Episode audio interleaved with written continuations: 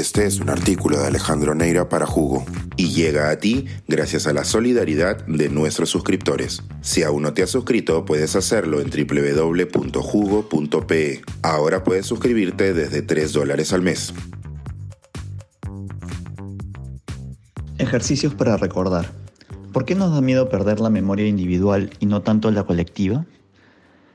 La memoria infinita de Maite Alberdi es un hermoso documental en el que la directora chilena se adentra nuevamente en el mundo de los adultos mayores, como antes en la 11 o en la premiada El Agente Topo.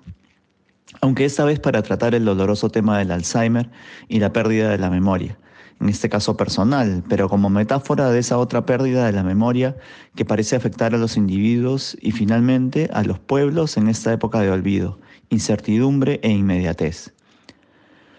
Augusto Góngora, el protagonista, fue un periodista valiente que en la época de la dictadura, corriendo el riesgo de convertirse en un detenido desaparecido como tantos durante las casi dos décadas en que Augusto Pinochet gobernó Chile, hacía notas que circulaban clandestinamente en videos Metamax.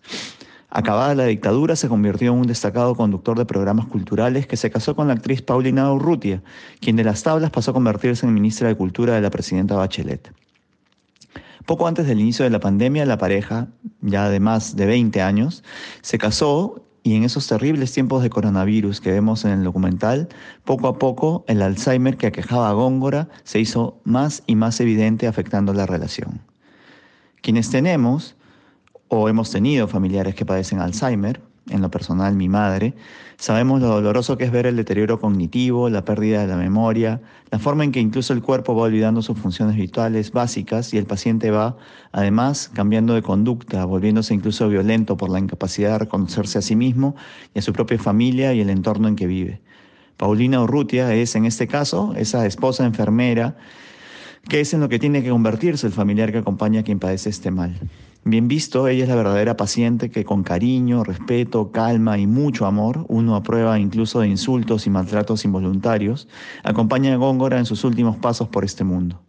En este caso, lo simbólico es que Góngora, como periodista, se dedicó a trabajar para que Chile no perdiese su memoria, para que los muertos de la dictadura no se queden solo en el recuerdo y que sus ciudadanos comprendan que lo que pasó fue finalmente responsabilidad de todos. Chile, La memoria prohibida, es el libro que Góngora escribió junto con otros colegas con ese propósito. Y escuchar sus palabras en la presentación hecha en 1989, aún mientras se encontraba en el gobierno de Augusto Pinochet, resulta estremecedor. Pero lo que nos deja Maite Alberdi es más importante que la lucha de un hombre y de una mujer frente a la enfermedad y el olvido. Es un llamado a comprender que la memoria colectiva puede salvar la sociedad. Chile, tras el estallido social de 2019 que obligó a adoptar un proceso constituyente y luego de dos consultas populares para decidir por una nueva constitución, ambas sin un resultado que permitiera cambiar el texto de 1980, se ha venido enfrentando a su propio destino y probablemente reabierto las heridas nunca cerradas de estos últimos 50 años. Un extraordinario texto de Benjamín Labatut, La piedra de la locura, nos confronta también con el Alzheimer social, este presente sin memoria en que vivimos, en el que la tecnología y las redes sociales abonan a que pensemos hoy en el futuro inmediato, olvidando peligrosamente el pasado, o incluso cuestionándolo sin más argumento que el que ofrece una realidad completamente virtual, en que la verdad histórica parece desaparecer. En este mundo odierno parece que no existe nada concreto ni sólido la modernidad líquida, según Sigmund Bauman. Y verdades históricas tienen el mismo valor que absurdos fakes conspirativos. Una reciente encuesta entre jóvenes norteamericanos reseñada por The Economist nos señala que uno de cada cinco cree que el holocausto es un mito, mientras que un 30% adicional dice que no sabe realmente si lo fue o no. Lo más preocupante es que estos resultados no tienen que ver con el grado de educación de los jóvenes o su origen social.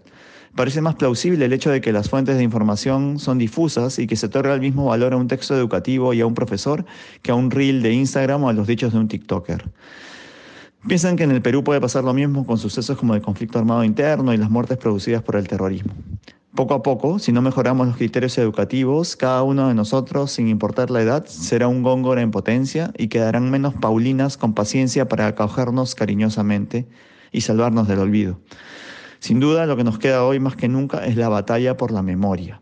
El año en que terminamos de recordar nuestro bicentenario con unas batallas en Junín y Ayacucho de las que esperemos nadie duda, es un buen momento para eso. Feliz 2024.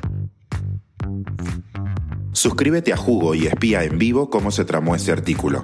Nuestros suscriptores pueden entrar por Zoom a nuestras nutritivas y divertidas reuniones editoriales. Suscríbete en www.jugo.pe.